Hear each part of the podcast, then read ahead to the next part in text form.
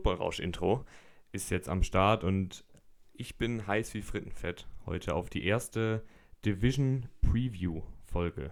Ihr habt auf Instagram abgestimmt und euch für die NFC South entschieden. Da sind die Falcons drin, die Saints, die Buccaneers und die Panthers. Hallo und herzlich willkommen zu Football Rausch. Mein Name ist Tim Rausch und an meiner Seite ist wie immer Rahman Rupreil. Hallo Rahman. Hallo Tim. Rahman, wir haben ja uns jetzt die letzten Tage schon so ein bisschen auf die Folgen vorbereitet, wie immer natürlich, aber uns auch etwas Unterstützung geholt von den einzelnen ja, Experten der Teams, würde ich mal sagen. Also wir haben zum Beispiel die German Riots kontaktiert, die haben uns eine Einschätzung zu den Panthers gegeben. Dann haben wir noch die Saints-Seiten kontaktiert, die haben uns eine Einschätzung zu den Saints gegeben, um einfach auch noch so ein bisschen die Fansicht damit reinzubringen und dann am Ende ja eine schöne Preview auf die jeweilige Division zu haben. Willst du uns mal erklären, wie das Ganze jetzt ablaufen wird mit den Previews? Ja, wir fangen an mit dem für uns, das haben wir vorher besprochen, äh, dem schlechtesten Team und gehen dann einfach mal durch bis zum besten Team der Division. Kann man ja schon mal sagen. Wir fangen an mit den Carolina Panthers. Ähm, genau, und gehen dann einfach mal durch die einzelnen Mannschaftsteile. Ähm, gehen jetzt nicht in eine super detaillierte Einzelspieleranalyse, weil das wird hier den Rahmen sprengen. Aber versuchen ungefähr jeden Mannschaftsteil mal kurz durchzugehen. Wo sind da die Stärken, wo sind da die Schwächen? Und am Ende schauen wir wie immer, wie man uns kennt, auch in die Glaskugel. Wie könnte das, äh, ja, das jeweilige Team abschneiden? Genau, genau so. Also, was ist im Endeffekt der Rekord? Rekord habe ich gesucht. Genau, Gut. das machen wir und ähm, fangen wir gleich an, oder? Ja, wir fangen, wir fangen bei den Panthers an.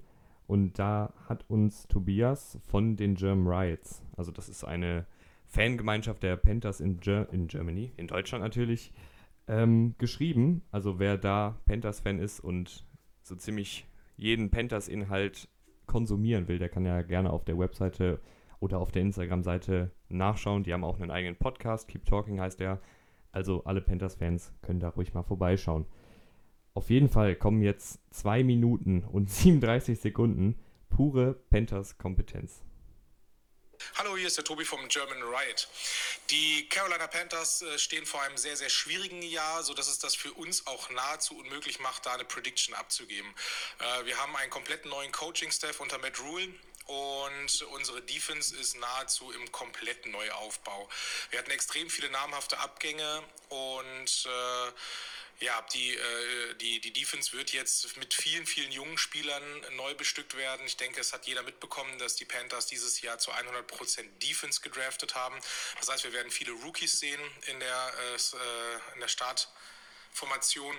Und ähm, äh, die, die werden sich auf jeden Fall erstmal ordentlich einspielen müssen so dass man da auch noch überhaupt nicht absehen kann, wo das hingeht. In der Offense hat sich nicht ganz so viel getan. Allerdings ist die Quarterback-Position neu besetzt worden mit äh, Teddy Bridgewater, was durch Corona das Ganze jetzt ein bisschen erschwert. Denn ähm, normalerweise hätten wir ja aufgrund des neuen Coaching-Staffs äh, eine extra Trainingszeit bekommen, die aber aufgrund von Corona jetzt weggefallen ist, sodass ich gespannt bin, ob die ähm, äh, das Zusammenspiel zwischen Receiver, Running Back, Quarterback äh, dementsprechend so funktionieren wird, das äh, wird, wird eine interessante Kiste. Äh, auch ein komplett neues Offensivpaket, ja, was durch Joe Brady jetzt geschürt wird, ähm, muss ich halt muss ein bisschen einspielen. Ähm, all das sind super viele Faktoren, die das jetzt ungewiss machen, wo die Saison hingeht. Ich persönlich gehe stark davon aus, das wird ja eine Art Testsaison, beziehungsweise wird das Team jetzt die Zeit brauchen, sich zusammenzuraufen, äh, äh, seinem Nebenmann zu vertrauen und zu funktionieren, sodass äh, wir auf gar keinen Fall von einer erfolgreichen Saison ausgehen. Ich denke, wenn die Panthers es nachher schaffen, äh, 4 zu 12, ähm, oder vielleicht 5 zu 11 zu stehen, dann äh, wäre das schon ein Erfolg. Die Playoffs sind bei weitem nicht in, äh, in, greifbarer Nähe, denn die Division, würde ich behaupten, ist die stärkste, die wir dieses Jahr haben in der NFL. Und ähm, Ja, äh, deswegen äh, glaube ich, ist die Saison viel wichtiger nachher äh, anzusehen als, als Test, als Ausprobieren, als Zusammenkommen und sich gegebenenfalls auch einigermaßen gut zu positionieren für den Draft 2021. Ja, äh, soweit von unserer Seite. Ähm, euch noch viel Spaß und bis zum nächsten Mal. Keep pounding. Ja, sehr, sehr viel Input. Vielen Dank dafür ich würde sagen, das dröseln wir jetzt einfach alles erstmal auf, oder Rahman? Ja, das machen wir. Äh, der Kollege hat ja schon sehr viel Gutes gesagt zu den Panthers, sehr detailliert. Äh, ich will mich jetzt da nicht wiederholen und das gleiche nochmal sagen, aber so ein bisschen, manchmal wird es halt passieren, leider. Äh, ja, der Draft, wie er gesagt hat, nur Defensive fand ich ähm, überraschend. Also klar, die Defense brauchte auf jeden Fall Verstärkungen, weil da gab es äh, viele, viele Abgänge, aber nur in die Defensive zu investieren, wie gesagt, für mich äh, nicht ganz nachvollziehbar. Dennoch äh, hat man da gute Spieler bekommen, also angefangen mit dem, mit dem ersten Pick, den man in der ersten Runde hatte, also dem ersten eigenen Pick und Derek Brown in der Defensive Line. Also die Defensive Line finde ich ist jetzt richtig gut, zusammen mit Brian Burns noch als Pass Rusher, der im letzten Jahr in der ersten Runde gekommen ist und ein sehr gutes Rookie-Jahr hatte. Also Defensive Line finde ich kann sich sehen lassen. Aber da muss ich dir auch ein bisschen zustimmen, aber auch ein bisschen äh, gegensteuern. Ich finde schon verständlich, dass sie nur in der Defensive Leute geholt haben. Natürlich ist es krass, dass man wirklich jeden einzelnen Pick für die Defensive investiert und nicht irgendwie mal einen 6 7 runden pick auf einen Running Back oder Receiver oder was auch immer wirft.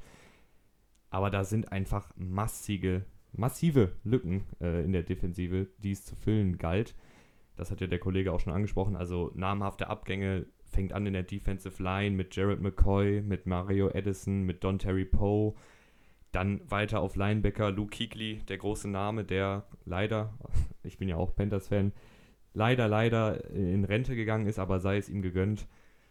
Und dann auch Cornerback, James Bradbury ist weg, Secondary, Eric Reed ist weg. Also da sind ganz viele Starter, die sehr, sehr viele Snaps letzte Saison gespielt haben, einfach nicht mehr da. Und du musst jetzt eine komplett neue Defensive bauen. Und ein bisschen wurde auch schon verraten, wie die aussehen wird. Also die Panthers haben letzte Saison mit einer 3-4-Defensive gespielt. Das heißt, drei Linemen und vier Linebackern auf dem Feld. Und das wird jetzt wieder getauscht, nämlich zu einer 4-3-Defensive. Das heißt, vier Defensive Liner, drei Off-Ball-Linebacker, die meistens dann nur für die Passverteidigung da sind und nicht um den Quarterback zu rushen. Dann würde ich noch auf einen Punkt eingehen, bevor ich jetzt den Monolog zu lange führe, ganz schnell. Er hatte ja angemerkt, dass es aufgrund von Corona etwas schwieriger sein könnte, diese Chemie zwischen Receivern und Quarterback und zwischen Running Backs und Quarterback herzustellen. Das ist natürlich wahr, also da ist was dran. Das Gute in dem Falle ist aber, Teddy Bridgewater hat ja die vergangenen zwei Jahre bei den Saints gespielt. Und der jetzige Offensive Coordinator Joe Brady der Carolina Panthers war da ebenfalls bei den Saints als offensiver Assistent, nennt man das so? Also als sozusagen. Ja, Assistenztrainer. Ja, als, als, kann, man das, kann man den als rechte Hand des, des Offensive des Coordinators Offensive Coordinators. Nennen? Genau, ja doch, auf jeden Fall. Also, kurz gesagt, es wird wahrscheinlich, also Teddy Bridgewater wird wahrscheinlich bereits einige Konzepte kennen, die Joe Brady in seinen Offensive Gameplan äh, einbauen wird, oder? Also würde ich jetzt einfach ja, mal behaupten. definitiv. Definitiv. Also wenn er das, aus was er bei den Saints damals gemacht hat, zusammen mit äh, natürlich Sean Payton, der da quasi Offensive Coordinator und Coach in einem ist, ähm, dann natürlich, definitiv. Aber das wissen wir im Endeffekt auch nicht genau. Deswegen äh, finde ich es auf jeden Fall sehr spannend, wie sich Teddy Bridgewater da in der Offense äh, entwickeln wird und wie er sich präsentieren wird. Die haben ja auf Receiver auch relativ stark, also mit äh, DJ Moore, der ein bisschen finde ich, unterm Radar fliegt, letztes Jahr aber eine sehr gute Saison gespielt hat. Curtis Samuel finde ich auch super spannender Receiver, auch eine sehr gute Nummer 2. Und dann haben sie halt noch Robbie Anderson geholt, der ja dann der Deep Threat sein soll. Also so einen richtigen Nummer 3 Receiver, also ob jetzt also Curtis Samuel oder Robbie Anderson, für mich beides keine Nummer 3 Receiver, eher Richtung Nummer 2. Deswegen finde ich echt gutes Wide Receiver Corps. Ähm, die O-Line ist halt so ein bisschen wackelig. Also da haben sie auch, äh, deswegen, das war meine kleine Kritik, eben am Draft, äh, da hätte ich halt ein bisschen was in die O-Line gesteckt. Klar, es, äh, natürlich waren es viele defensive Löcher, aber äh, eine Mannschaft besteht ja aus mehr als nur der Defense. Deswegen Das war meine Kritik, vor allem auch wenn du Teddy Bridgewater eben holst, dann würde ich ja versuchen, ihn ein bisschen zu schützen. Andererseits, du hast auch äh, zum Beispiel, hättest du einen Running Back spät holen können, weil du McCaffrey halt schon sehr, sehr viel, sehr, sehr viele Touches einfach gibst und ja, irgendwann nutzt er sich ab. Du hast ihm jetzt einen Vierjahresvertrag gegeben. Jo, dann würde ich ja versuchen, meinen Running Back ein bisschen zu schützen. Also da musst du ja keinen hohen Pick investieren, aber so ein 5-6 Runden Pick für einen Running Back, wieso nicht? Aber ansonsten, Matt Rule wird auch super spannend zu sehen sein. Da bin ich auch gespannt. Das kann man jetzt auch schlecht, also schlecht einschätzen. Ja, ich finde, also hat der Kollege ja auch schon angemerkt, die Panthers sind nicht im Win-Now-Modus. Also Matt Rule hat einen sieben-Jahres-Vertrag bekommen. Dem wird jetzt, glaube ich, nicht. Es wird erstens nicht erwartet, dass er direkt in der ersten Saison, was weiß ich, in die Playoffs kommt. Und ich glaube, der Besitzer David Tepper wird auch nicht sauer sein, wenn das jetzt so eine Art Entwicklungsjahr ist, weil du halt eben sehr, sehr, sehr viele junge Spieler hast, gerade in der Defensive, die natürlich auch erstmal an das NFL-Level angepasst werden müssen. Es ist natürlich auch immer so ein gewisses Risiko, wenn du auf so viele Youngsters setzt. Und gerade in der Secondary sehe ich da echt, also das könnte zu einem Problem werden. Du hast auf Cornerback, also die, die Safeties finde ich sind in Ordnung, da hast du Trey Boston und da hast du ähm, noch den Kenny Robinson im Draft geholt. Dann hast du noch den einen Brown Safety, dessen Namen ich gerade vergessen habe. Du hast, vor allem, du hast vor allem Jeremy Chin gedraftet, von dem äh, sehr viele Leute sehr große Stücke halten. ja, den auch noch. glaube ich. Jeremy Chin ist ähm, auch noch eine sehr gute, ein sehr guter Spieler, finde ich. Genau, also der Defensive Backfield habe ich mir auch aufgeschrieben. Ähm, Safety ist solide, aber Cornerbacks, Dante Jackson ist, glaube ich, dann der Nummer 1 Cornerback, äh, der sehr, sehr schnell und explosiv ist, aber immer mal wieder Coverage-Probleme hatte dennoch. Und danach wird es halt schon sehr dünn. Also wie sie da genau dann auflaufen werden, müssen wir noch abwarten, weil dafür ist noch viel zu viel Zeit bis zur Saison. Aber ähm, qualitätsmäßig äh, ist es noch alles unbewiesenes Material, sage ich mal. Deswegen Defensive Backfield äh, ganz, ganz schwierig.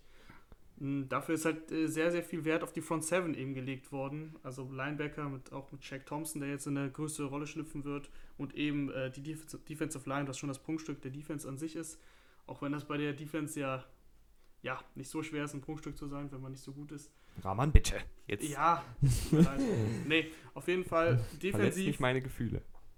defensiv ähm, das Backfield als klare Schwäche, was auch im Endeffekt den Panthers sehr viel kosten wird in der Saison. Also wenn du gegen die Quarterbacks der Division, auf die wir ja noch äh, zu sprechen kommen, aber Brady und Breeze und äh, Matt Ryan, das ist natürlich ein Kaliber, die nehmen dich halt mal auseinander, wenn du da hinten drin nicht äh, sattelfest äh, sitzt. Offensiv ist halt äh, die Offensive Line für mich das große Fragezeichen. Also du hast auch ähm, Trey Turner abgegeben, dafür Russell Okung geholt, der alt ist, also 32 glaube ich, und immer wieder Verletzungsprobleme, also häufiger einfach nicht auf dem Feld stand. Und Teddy Bridgewater hat in seinen fünf Spielen bei den, bei den Saints letztes Jahr ja sehr gut gespielt, aber der hat auch mit der besten Offensive Line gespielt, äh, die es in der Liga gibt. Deswegen, wenn die da ein bisschen äh, zerbrechen und der, der Druck auf äh, Bridgewater viel schneller kommt als bei den Saints zum Beispiel, dann könnte das schnell düster werden. Da bringt ihr dann im Endeffekt für Siege auch ein Christian McCaffrey dann nicht mehr so viel. Ja, da, da bin ich bei dir. Ich würde ein, zwei Punkte nochmal aufnehmen. Äh, ich wollte dich jetzt natürlich nicht die ganze Zeit unterbrechen. Tust du Se nicht. Secondary, Secondary ist für mich auch, also da habe ich ein bisschen Schiss, weil gerade auf Cornerback Dante Jackson ist da die Nummer 1 momentan. Dann dahinter ist Corn Elder, der bisher echt nicht überzeugen konnte, muss man leider auch sagen. Ist ein Fünftrunden-Pick gewesen vor einigen Jahren. Und dann wurde eben noch Troy Pride gedraftet, relativ früh, also vierte Runde. Also, das kann halt schnell schief gehen weil Dante Jackson hat, finde ich bisher, der hat gute Akzente gezeigt, gute Ansätze, war auch manchmal richtig überragend, hat er zwei Interceptions im Spiel gefangen und ja, hat ein gewisses Energielevel mitgebracht und das Team mitgerissen mit seiner, ja, mit seinem Charakter, aber hatte dann auch mal wieder Spiele, wo man sich einfach nur an den Kopf fasst und das, das war, war mir einfach zu inkonstant. Und für mich sollte halt ein klarer Nummer 1 Corner Woche um Woche konstant sein und den Receiver unter, den, den gegnerischen Top-Receiver unter, sagen wir, 50 Yards halten. Und bei Dante Jackson kriegst du halt entweder 0 Yards und 2 Interceptions oder 103 Yards und 3 Touchdowns gefühlt. Wenn du da verstehst, was ich meine. Ja, ist halt so ein, so ein Ballhawk, der halt äh, gerne dann mal auf den Pick eben geht und dann ab und zu die Coverage vernachlässigt. Das kann ja passieren. Wenn du den Ball selber fangen willst, statt ihn einfach nur runterzuschlagen, ja, dann fängst du ihn nicht und hat auf einmal der, Receiver, der andere Receiver den Ball. Das passiert auf jeden Fall. Ähm, das Problem ist, dass Dante Jackson eben die Nummer 1 sein muss. Also als Nummer 2 oder Nummer 3 wäre ja super solide, aber als Nummer 1 in dem jungen Backfield äh, da quasi der Wortführer zu sein, weil das ist er ja fast, muss man ja so sagen, wenn man, die, wenn man sich das Backfield anguckt, das könnte wirklich zum Problem werden. Und, und weiteres Problem, was ich bei, der, bei den Cornerbacks sehe, die sind alle relativ klein. Jetzt werden alle erstmal sagen, hä, was, was hat jetzt relativ klein, was hat das damit zu tun? Aber du hast in dieser Division Julio Jones, Mike Evans, Michael Thomas, das sind sehr große physische Receiver. Und wenn dann ein Dante Jackson kommt, der wahrscheinlich 10, 20 Kilo weniger drauf hat und 10, 15 Zentimeter kleiner ist, der kann da besonders bei Jump Balls oder Contested Catches Probleme kriegen. Und da sehe ich momentan auch noch leider keine Antwort im Team. O-Line finde ich, da kann sich auf jeden Fall was entwickeln. Du hast sehr viele junge Spieler. Okung und ähm, Taylor Moten werden wahrscheinlich die Tackles sein. Ich habe hin und wieder gelesen, dass Greg Little und oder ähm, Dennis Daly, die letzte Saison eher auf der Tackle-Position eingesetzt wurden, nach innen geschoben werden auf die Guard-Position. Da wird sich dann wahrscheinlich im Training Camp, wenn das natürlich zustande kommt, bestimmt was entwickeln. Ja, und die Panthers äh, sind aber, glaube ich, auf jeden Fall nicht im Win-Now-Modus. Also Nee, mich würde es als Panthers-Fan, aus, aus, aus Fansicht würde es mich jetzt einfach freuen, wenn wir, also ich sage jetzt mal wir, wir Panthers, ähm, eine solide Saison spielen. Von mir aus müssen nicht die Playoffs drin sein, aber einfach eine Saison spielen, wo man am Ende der Saison sagt, okay, gut, die Rookies haben sich entwickelt, das Konzept, was Matt Rule da in das Team bringt, scheint zu funktionieren und ich bin gespannt auf die nächste Saison viel mehr ist, glaube ich, auch nicht drin. Also es sei denn, die Rookies überzeugen total krass und äh, fünf der gedrafteten Spieler schlagen richtig ein, dann, das kann ja auch immer mal passieren, ist aber dann doch eher unwahrscheinlich. Ja, für mich ist auch die Kombination ähm, der Offensive Line, die ich eben nicht für gut genug halte, und das schwache Defensive Backfield, also das kombiniert dann halt neuer Quarterback, neuer Trainer, ist alles neu und durch Corona, das muss man ja mit einbeziehen, äh, schwierig, das, ähm, ja, sich ans neue System zu gewöhnen. Man hat weniger Trainingseinheiten. Ähm, Habe ich mir aufgeschrieben, Prognose. Ja, was trauen kurz wir den zur Panthers? Erinnerung, kurz zur Erinnerung, letzte Saison Panthers 5 und 11, also 5 Siege, 11 Niederlagen, um da alle nochmal ins Bild zu bringen. Ja, willst du deine Prognose zuerst abgeben? Ja, kann ich gerne machen. Ähm, ich traue den Panthers sogar ein paar Siege zu. Also nicht nur ein paar, sondern ganze 6, 6 zu 10 habe ich mir aufgeschrieben. Warum? Klar, Offensive Line macht ähm, ja Sorgen, aber ich habe viel Hoffnung in Joe Brady und Matt Rule als Coach, Joe Brady als Offensive Coordinator. Und wenn Teddy Bridgewater eben doch seine Saints-Leistung abrufen kann, dann haben sie einen ziemlich soliden Quarterback und das Receiving Corps mit McCaffrey zusammen, also die ganze Offensive, die Skill-Position-Spieler, die sind halt ziemlich, ziemlich gut. Also DJ Moore wird nochmal einen Schritt nach vorne machen, Curtis Samuel genauso und Robbie Anderson ist einer der besten Deep Threats der Liga. Deswegen ähm, traue ich den, den Panthers schon was zu. Sechs Sieger habe ich mir aufgeschrieben. Und die Defensive Line eben mit Brown und mit Burns. Ich glaube, die können echt richtig, richtig viel Druck ausüben. Klar, Cornerbacks haben wir gesagt, sind eine Schwäche, aber wenn du früh genug sehr viel Druck ausübst, dann entlastest du ja auch dein Defensive Backfield. Deswegen bin ich ein bisschen optimistisch, habe 6 zu 10.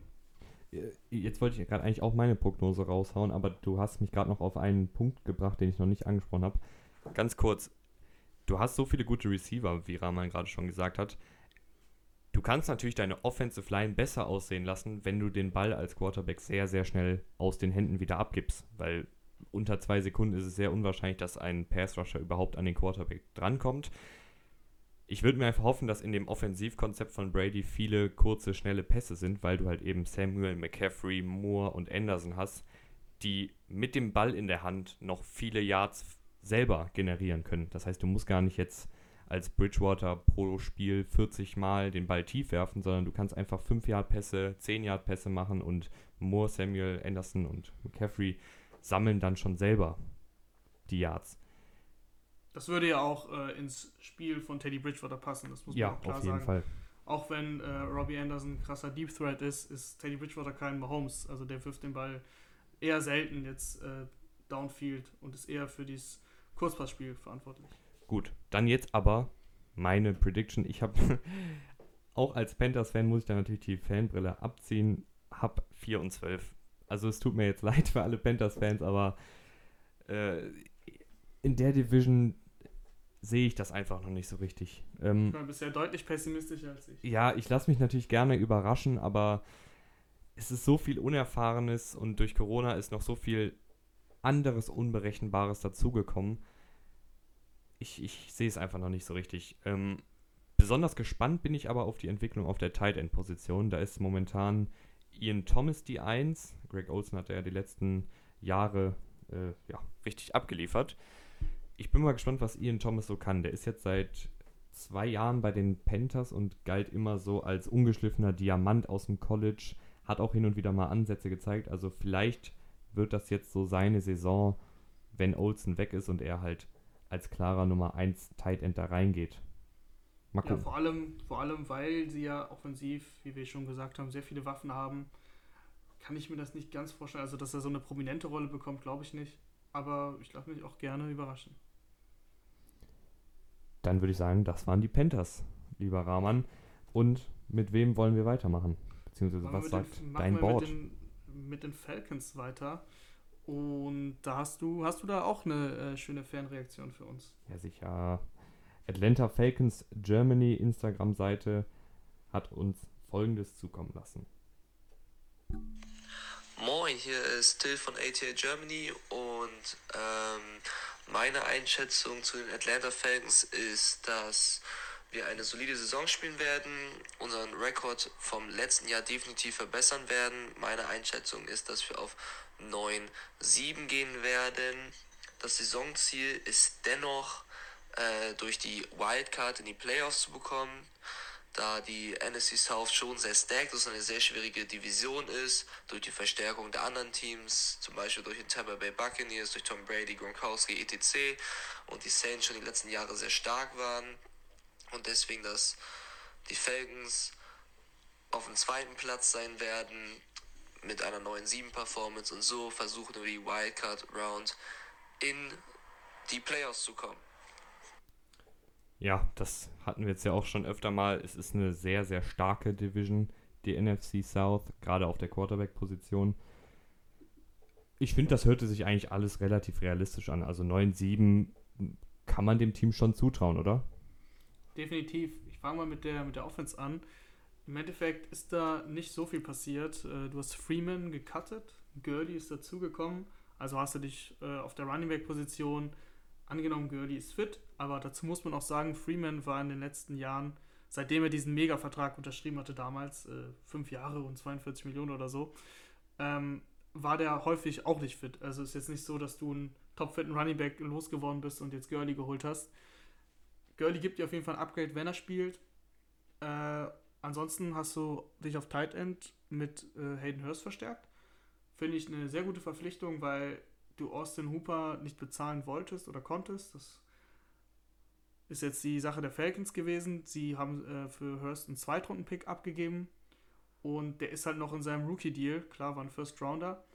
Deswegen ist der Rookie-Deal jetzt auch nicht super günstig, aber immerhin. Und ich glaube, Hayden Hurst, der war halt bei den Ravens so ein bisschen verschenkt. Also der hatte so seine Aktion, wenn ich mich zurückerinnere, einen 66-Yard-Pass gefangen gegen die Bills. Touchdown, also da hast du gesehen, was er kann, vor allem nach dem Catch. Aber der ging natürlich unter wegen Mark Andrews. Deswegen äh, bin ich sehr gespannt, was er bei den Falcons machen kann. Was mir in der Offense dann noch so ein bisschen fehlt, ist erstens äh, der dritte Receiver. Also du hast Julio Jones, klar, Calvin Ridley, aber danach äh, kommt dann Russell Gage. Das ist ein bisschen schwach. Da hätte ich mir auch im Draft gewünscht, dass man sich da verstärkt.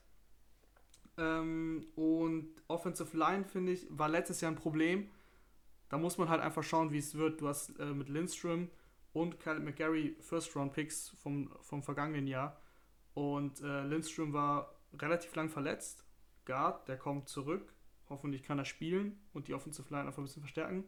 McGarry war leider nicht gut genug. Müssen wir schauen, dass er sich einfach verbessert. Dazu hast du äh, Matt Hennessy gedraftet, der solange, ähm, solange, wie heißt denn der aktuelle Center nochmal? Alex Mack. Alex Mack, genau, solange Alex Mack noch spielen kann, kannst du den auf Guard einsetzen. Also das geht auf jeden Fall. Und so rein vom Papier her ist die Offensive Line gut bis stark, aber die muss halt auch performen, weil das war letztes Jahr einfach nicht der Fall. Ja, letztes Jahr war das teilweise, also die Falcons haben, finde ich, generell immer ein bisschen Verletzungspech. Äh, das hat natürlich auch die Offensive Line getroffen. Und letzte Saison 50 Sacks zugelassen, das ist einfach zu viel. Also du musst Matt Ryan gerade in dem Alter, in dem er jetzt ist, einfach besser beschützen. Und durch eine gute Offensive Line kann halt auch das Laufspiel ein bisschen besser werden. Das war nämlich letzte Saison auch eher eine Schwachstelle. Generell sehe ich die Falcons eigentlich auch auf einem guten Weg. Also zu Beginn der letzten Saison bis zur Bye Week war das ja gerade defensiv eine richtige Katastrophe. Also da waren sie in den meisten Statistiken, ob es jetzt Yards allowed oder Points allowed oder was auch immer war, in den untersten 10, also eine absolute Katastrophe. Und dann kam Raheem Morris vom Wide Receiver Coach der Falcons zum Defensiv-Co-Koordinator befördert worden. Also ein bisschen wild, dass er da aus der Offensive direkt in die Defensive gepackt wird und äh, das Playcalling beim dritten Down und in der Red Zone übernommen hat.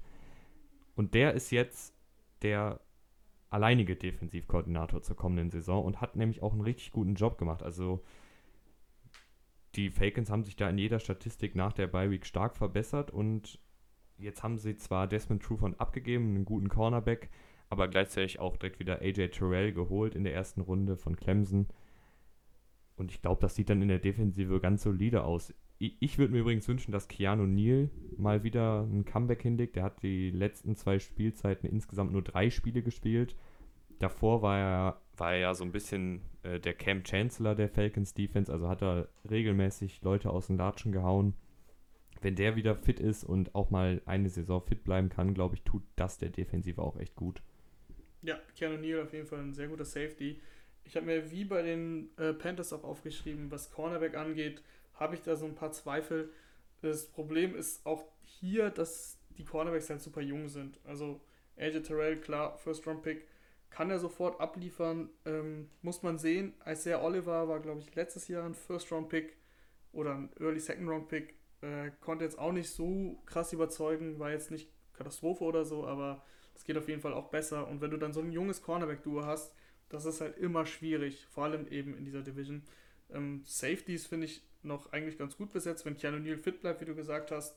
Aber selbst wenn nicht, hast du mit Ricardo Allen guten Ersatzmann und DeMonte KZ hat äh, auf Free Safety auch in den letzten, im letzten Jahr auf jeden Fall einen richtig guten Job gemacht.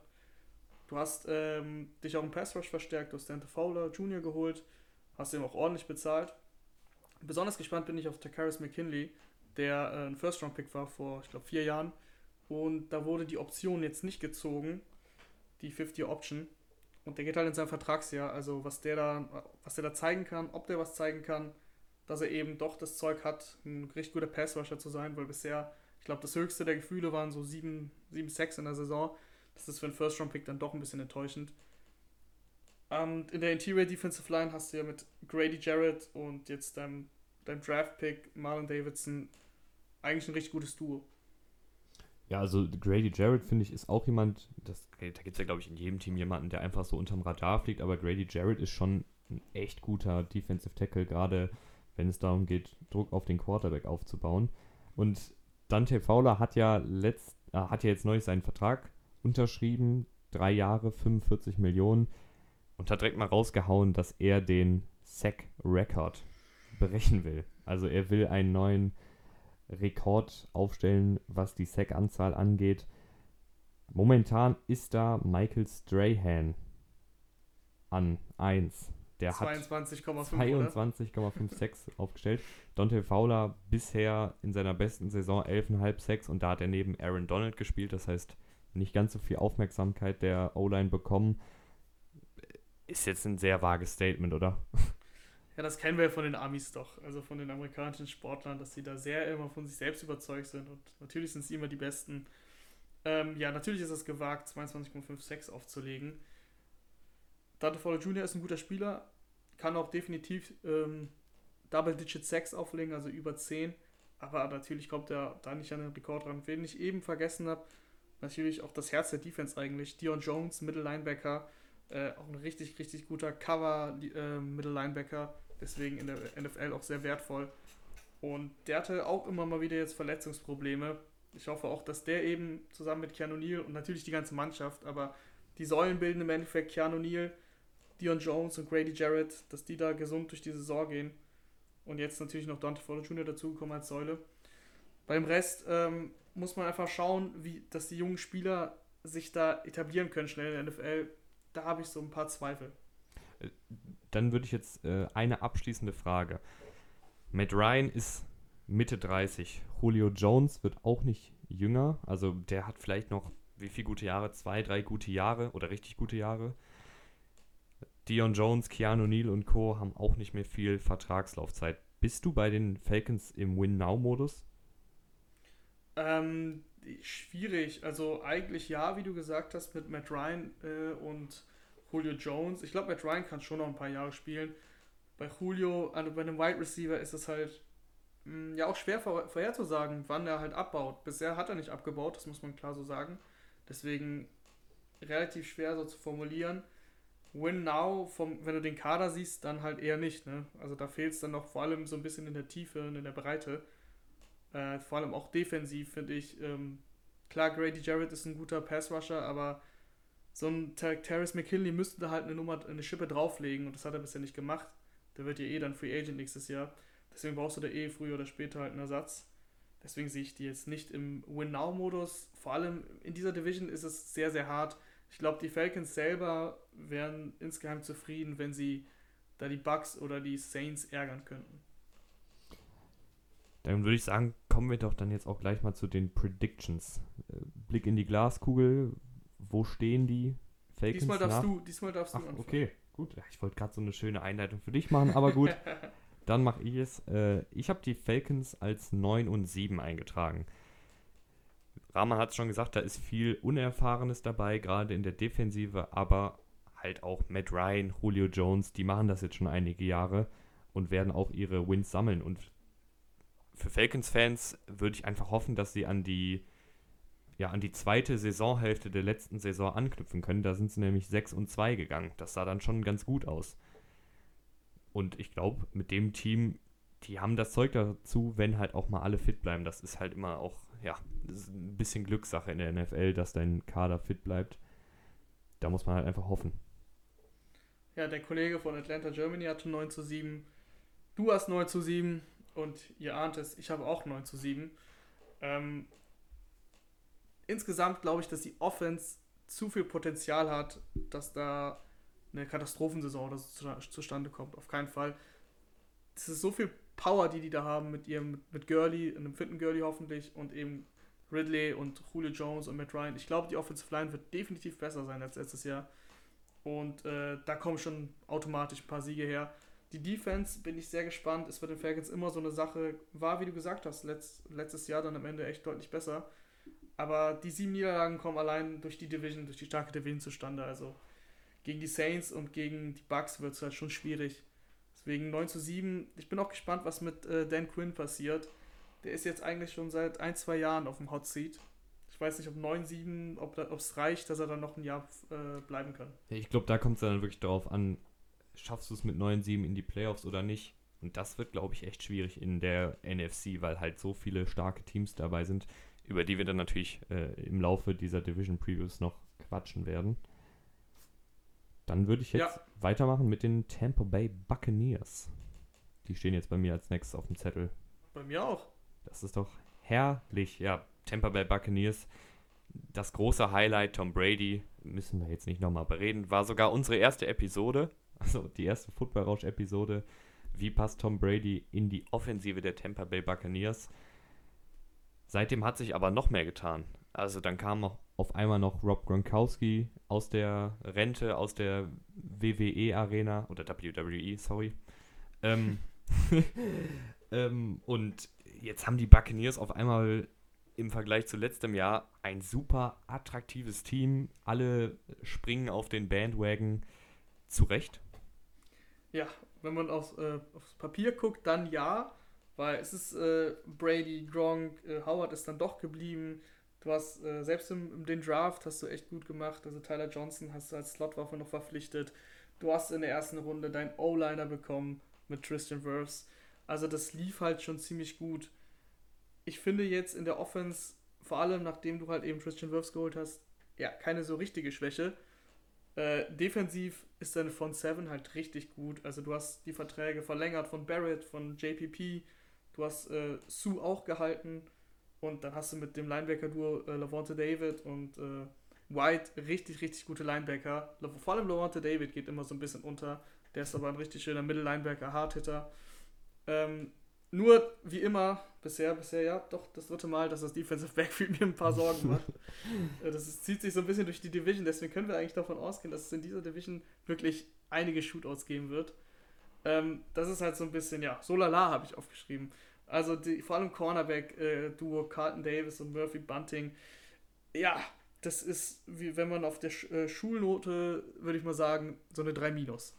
Mehr kann ich da nicht, äh, nicht geben sie haben Antoine Winfield Jr. gedraftet als Safety, deswegen äh, der auch in der zweiten Runde gedraftet wurde, also ein richtig guter Mann. Aber Cornerbacks, ich weiß nicht, ob da, ob da der nächste Sprung kommen kann für Davis oder Murphy Bunting.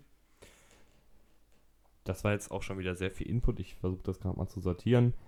Offensive, glaube ich, muss man nicht viel drüber reden. Da haben wir jetzt, glaube ich, in den vergangenen Episoden schon oft genug gesagt, was die besonders stark macht. Da könnt ihr natürlich auch immer gerne nochmal reinhören.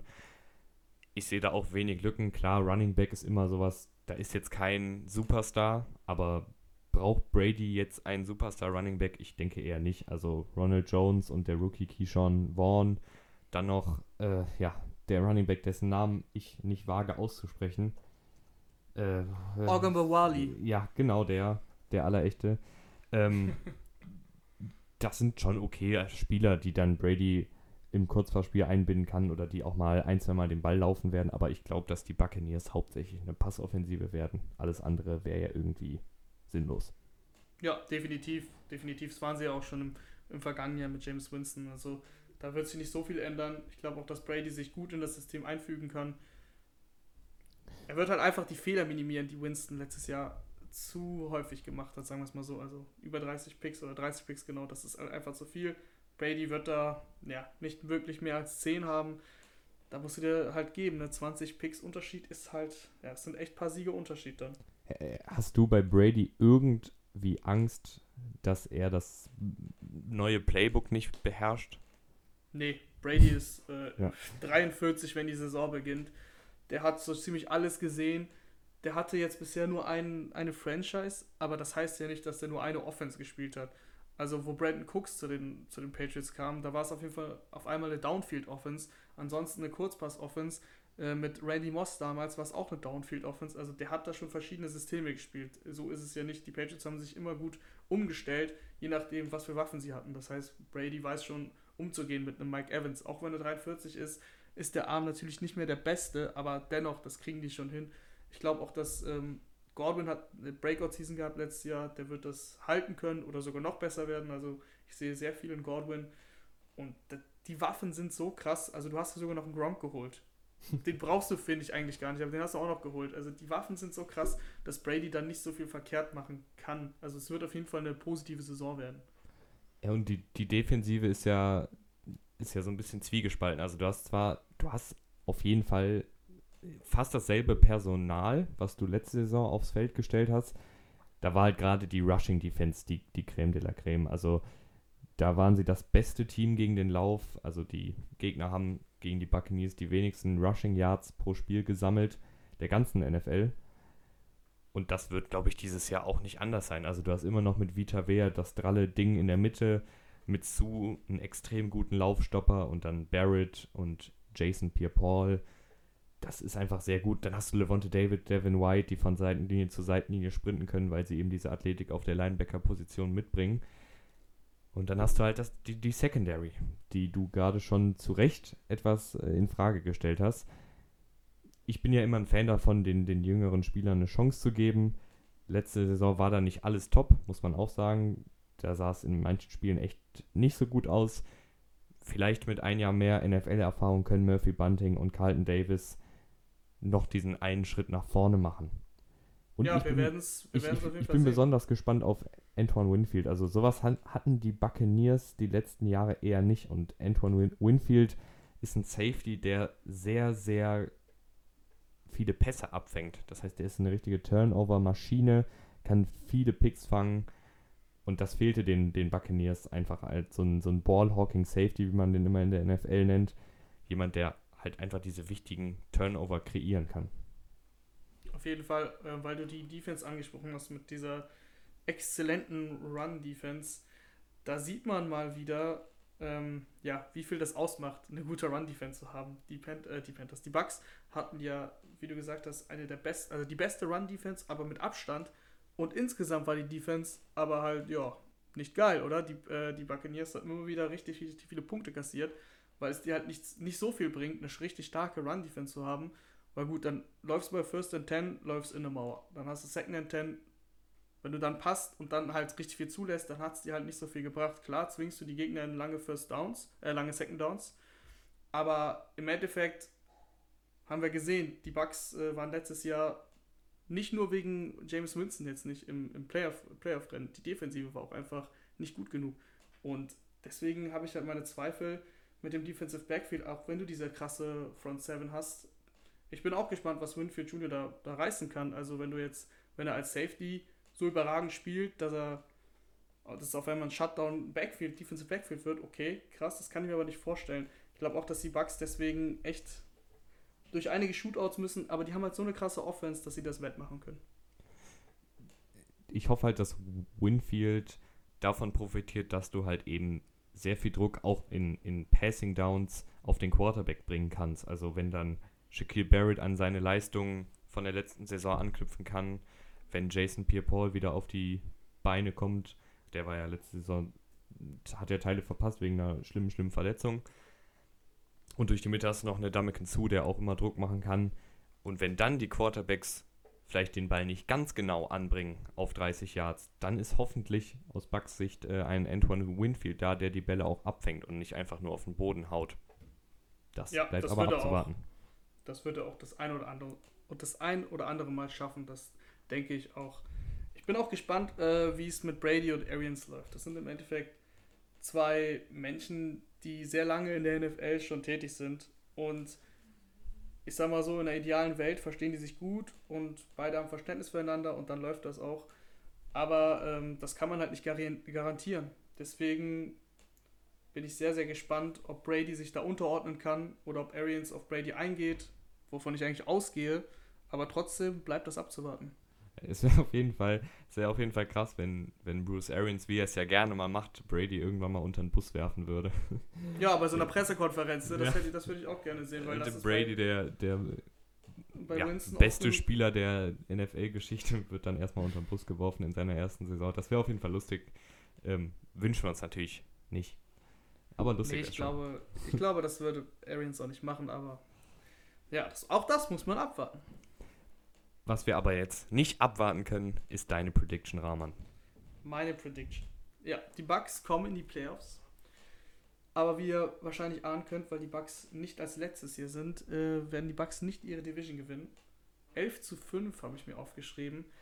Ich glaube, es im ersten Jahr mit Brady ähm, und mit diesem Defensive Backfield, was ja ein paar Fragezeichen aufwirft, kann nicht alles überragend sein und, äh, keine Ahnung, in der 14-2 oder 15-1 äh, Saison enden. Weil auch eben die Saints so stark sind, sehe ich da mindestens eine Niederlage. Und auch ansonsten, Brady ist jetzt nicht mehr der, der Elite-Elite-Quarterback, der alles auseinanderreißt. Deswegen, äh, da wird es die eine oder andere Niederlage geben. Fünf Stück habe ich mir aufgeschrieben. Das wird trotzdem locker für die Playoffs reichen. Ich bin da ähnlich bei dir. Ich habe eine Niederlage weniger. Also bei mir gehen sie 12 und 4. Du hast es gerade schon angesprochen, das kann natürlich gut sein, dass gerade in, in Woche 1, 2, 3 und 4 da noch nicht ganz so die Chemie stimmt zwischen Brady und Arians, das weiß man nicht. Aber ich glaube trotzdem, dass sobald die da einmal in Groove kommen, gerade in der Offensive, ist Brady auf jeden Fall noch gut genug, um 30, 40 Punkte aufzulegen. Gerade mit diesen Anspielstationen, die er jetzt schon lange nicht mehr hatte in dieser Qualität und auch in der Breite. Also ich sehe da die Buccaneers kommende Saison echt gut und habe eigentlich nicht so viel zu bemängeln. Also Nee, 12 das und Einzige 4 ist, ist ja auch ein klares Statement. Ja, das Einzige ist vielleicht, dass es sehr kurzfristig alles gedacht ist, was bisher gemacht wurde. Bin ich auch mal gespannt, äh, wie das, sagen wir mal, in drei, vier Jahren aussieht, wenn dann Brady wieder weg ist und wie du dann, da musst du ja echt direkt komplett neu aufbauen. Aber wir reden ja jetzt nur über die nächste Saison. Deswegen auf jeden Fall Super Bowl Contender und bei dir 12-4, bei mir 11-5. Also auf jeden Fall in den Playoffs. Dazu noch eine ganz kurze Anmerkung. Ich glaube einfach, dass das, das Ownership gesagt hat, wir waren das letzte Mal in den Playoffs 2007. Der letzte Playoff-Win war 2002. Da musste jetzt, glaube ich, einfach mal was her. Aber 2002 war auch äh, der Super Ja, ja. Bowl-Sieg, oder? Ja, Ah, du- das war, ja. Also, Der letzte Sieg war der Super Bowl-Sieg. Also und das ist jetzt auch schon einige Jahre her, da war ich drei Jahre alt. ähm, ich glaube, die wollten, die wollen jetzt einfach mal gewinnen. Ganz einfach. Ja, wer mag's ihn, wer mag's ihn verdenken? Also das, das dafür habe ich Verständnis. Und ja, der ganze, ich, ich bin auch mal gespannt, ob sie mit dem ganzen Medienrummel umgehen können, weil, wenn man mal ehrlich ist, die letzten Jahre waren die Buccaneers jetzt äh, ja, nicht gerade angesagt, was Primetime Games und volle Stadien und Presse bei jeder Pressekonferenz in Übermasse. Ich glaube, volle Stadien werden sie auch leider in diesem Jahr nicht bekommen. Ah ja, ja, ja, Äh. ja sorry, da war ich kurz. ähm, Aber ja. ähm, ja, fünf abgeschaltet. Primetime-Games, fünf Primetime-Games, äh, finde ich auch spannend. Gute Bemerkung. Mal sehen, wie das wird. Gehen wir mal weiter zum letzten Team, würde ich sagen. Ja, wer bleibt übrig? Die New Orleans Saints. Willst du anfangen? Äh, ja, ich kann gerne anfangen und würde gleich mal die New Orleans Saints Deutschland mit reinbringen. Die haben uns auch geschrieben. Der äh, ja, Besitzer der Seite, wenn man das bei Instagram so sagen kann, hat gesagt, dass äh, mit dem Kader ein 4-12 nicht unrealistisch ist, er aber eher bei einem 13-3-Rekord ja, bleiben würde. Das Saisonziel sollte aber trotzdem der Super Bowl sein. Ähm, das ist immer schwierig einzuschätzen, gerade, und da hat er noch hinzugefügt, gerade wenn halt unvorhersehen, Unvorhersehbares passiert, wie der No-Call, also diese berühmte Pass-Interference vor einigen Jahren. Und dann hat er noch einige Spieler genannt, also Cesar Ruiz, der dann in die Schuhe von Larry Warford tritt. Und, und, und, und, und. Da würde ich jetzt einfach mal nicht noch alles vorlesen, weil das ist, wird sonst echt zu lang. Aber die Kernaussage 13 und 3 und Ziel Super Bowl. Ja, Ziel Super Bowl, das muss auch das Ziel sein. Das ist das Ziel seit einigen Jahren jetzt mittlerweile. Irgendwie kriegen es die Saints ja immerhin in den Playoffs dann, ja, nicht das aufs Feld zu bekommen, was sie können. Selbst bei diesem Rams-Spiel, wo da die Pass-Interference war, ja, die Pass-Interference, die nicht gegeben wurde, da waren sie auch nicht gut. Also das muss man so ganz klar sagen. Die hatten genug Chancen, dieses Spiel zu gewinnen und haben es dann halt nicht geschafft. Ähm, ja, was habe ich mir zu den Saints aufgeschrieben? Die haben halt eigentlich ja, fast gar keine Lücken. Das ist, das ist eigentlich das Krasse. Die haben eine überragende Offensive Line, haben da Cesar Ruiz noch geholt, dafür klar Warford abgegeben, aber dennoch die Offensive Line bleibt eine der besten der Liga. Ähm, auch die Defensive Line ist richtig, richtig gut. Also du hast Cam Jordan logischerweise, der einer der besten Pass-Rusher der Liga ist. Max Davenport hast du vor zwei Jahren im Draft geholt, auch in der ersten Runde. Ähm, der hat sich jetzt gut weiterentwickelt, hatte letztes Jahr, glaube ich, so 10 Sacks. Und da denke ich auch, dass er nochmal einen Sprung nach vorne machen kann. Sheldon Rankins kommt zurück, der hatte eine schwere Verletzung. Also die Defensive Line ist schon ziemlich, ziemlich gut. Ja, die. Ich fange mal auch wieder in der Offensive an. Die O-Line ist richtig krass. Also letzte Saison 1,6 Sacks pro Spiel zugelassen. Das ist in den Top 5 der NFL. Und diese Offensive Line ist auch sehr athletisch. Das heißt, die ist sehr gut für dieses Screen-Spiel, was die Saints gerne machen. Also du hast Camara im Backfield, der kriegt einen Screen-Pass, die Offensive Line läuft raus und, und wischt die Linebacker und äh, Defensive Backs aus dem Weg. Da sind halt so Terran Armstead und Co. prädestiniert für mit ihrer Athletik, da das Feld runter zu heizen. Und ich sehe auch gar keine Schwächen. Also du hast jetzt selbst die einzige Schwäche, die ich hätte angemerkt, äh, die ich nach der Saison angemerkt habe, war Wide Receiver hinter Michael Thomas. Aber selbst da hast du dich mit einem Emmanuel Sanders verstärkt, der wahrscheinlich nicht mehr in der Blüte seiner Karriere ist, aber trotzdem noch richtig abliefern kann. Ja, definitiv. Äh, weil es ja 2 war ein kleines Problem. Michael Thomas kann nicht alles machen, auch wenn er alles gemacht hat. Hat es im Endeffekt, äh, ist es halt einfach für die Defense, nur Camara und Thomas äh, zuzudecken. Sanders ist ein richtig guter Mann. Ähm, du hast auf, auf der 3 dann Traquan Smith. Das ist, der entwickelt sich leider nicht so, wie sich die Saints das erhofft hatten. War, glaube ich, vor zwei Jahren Rookie. Äh, dennoch eben mit diesen drei Waffen, Camara, Thomas und eben Sanders, die sind einfach so gut, dass du da eine richtig potente Offense aufs Feld bringst. Dazu kommt noch Jared Cook, der ja auch ein echt solider Tight End ist.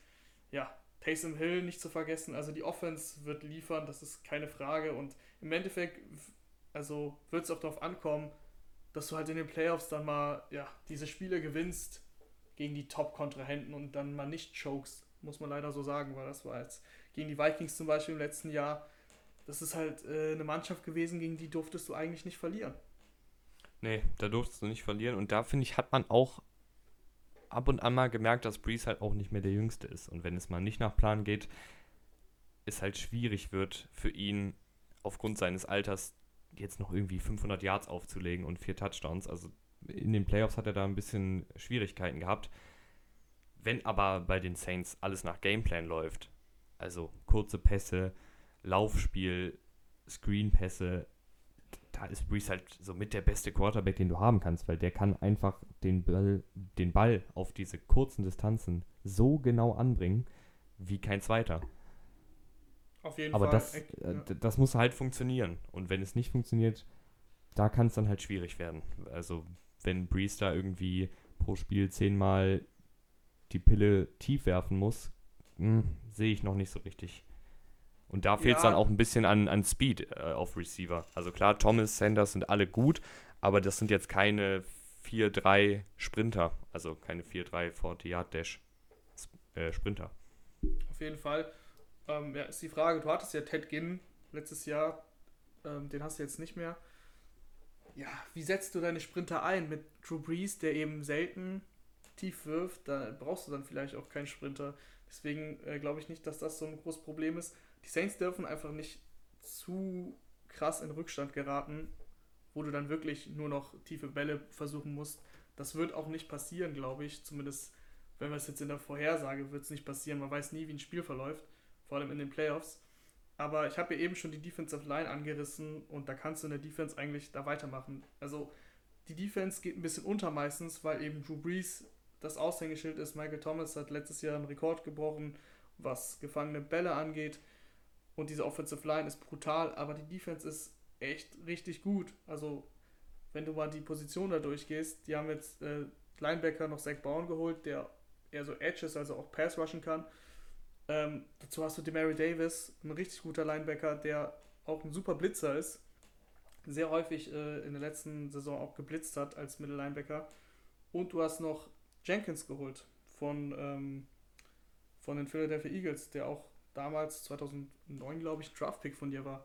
Also das Defensive Backfield ist mit Lattimore, Jenkins, ähm, dann haben sie noch Janoris Jenkins auch, also Malcolm Jenkins und Janoris Jenkins und Max Williams. Das ist ein richtig, richtig gutes Defensive Backfield. Und generell bei den Saints finde ich halt so krass, wie viele qualitativ gute Spieler die auch auf einzelnen Positionen haben. Also du hast gerade schon angesprochen, Safety. Da sind vier Spieler dabei, die wahrscheinlich alle starten könnten. Das heißt, wenn da mal jemand sich verletzt, ist es nicht so tragisch.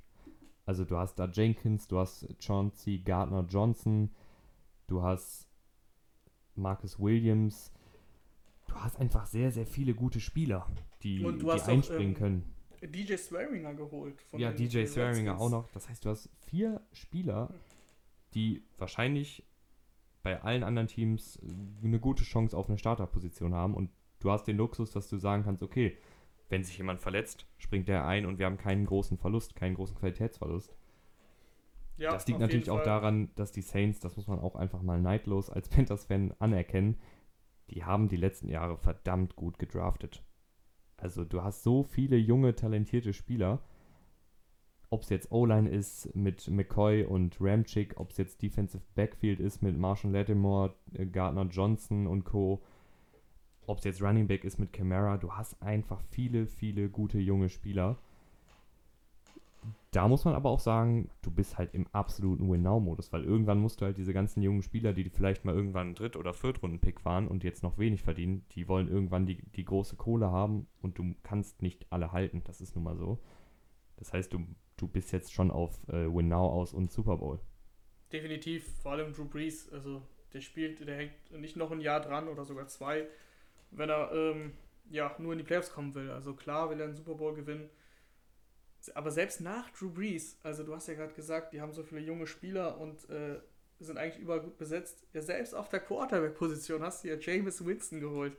Also selbst nach Drew Brees, wenn Winston dann da bleibt und uh, da unterschreibt, hast du ja eigentlich eine Lösung, die dich, sagen wir mal, immer noch zu einem Team macht, mit, vor allem mit dem Kader, das halt ja, viele Spiele gewinnen kann.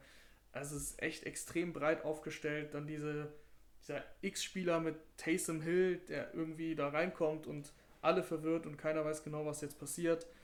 Da geht echt viel bei den Saints. Und die müssen es einfach mal dann auf dem Platz dann halt zeigen in den Playoffs.